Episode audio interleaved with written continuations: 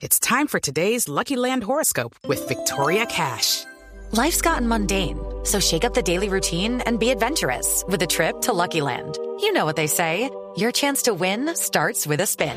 So go to LuckyLandSlots.com to play over 100 social casino-style games for free for your chance to redeem some serious prizes. Get lucky today at LuckyLandSlots.com. Available to players in the U.S., excluding Washington and Michigan. No purchase necessary. VGW Group. Void or prohibited by law. 18 plus. Terms and conditions apply. Luz María Sierra es periodista. Está en Mañanas Blue. Son las 6 y 20 minutos de la mañana.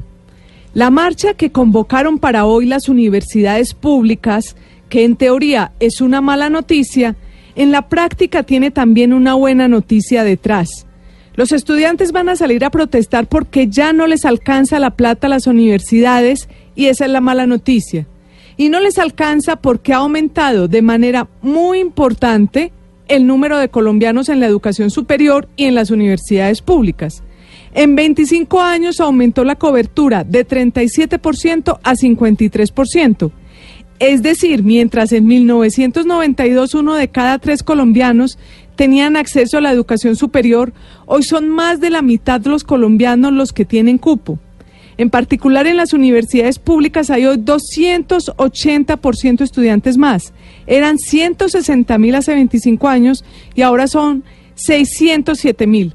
Y menciono 1992 porque de esa fecha es la ley 30 contra la que los estudiantes protestan porque esa ley ató el aumento del presupuesto para las universidades públicas a la inflación.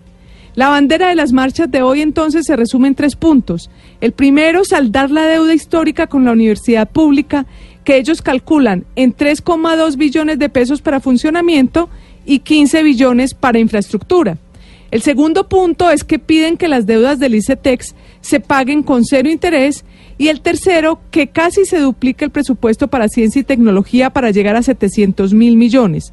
El presidente Duque y la ministra María Victoria Angulo les han dado la razón a los estudiantes y anunciaron que han logrado medio billón de pesos adicionales para el presupuesto de 2019. Proponen un aumento gradual del 2019 en adelante y sobre todo han tratado de convencerlos de su programa de hacer que la universidad pública sea gratuita. Todos quisiéramos que las universidades públicas tengan más recursos y ojalá la ministra logre recoger mucho más. Pero más allá del reclamo puntual, lo que tendrá lugar hoy es la primera marcha para el gobierno del presidente Duque. Veremos hoy cuál será el talante de este gobierno ante este tipo de manifestaciones.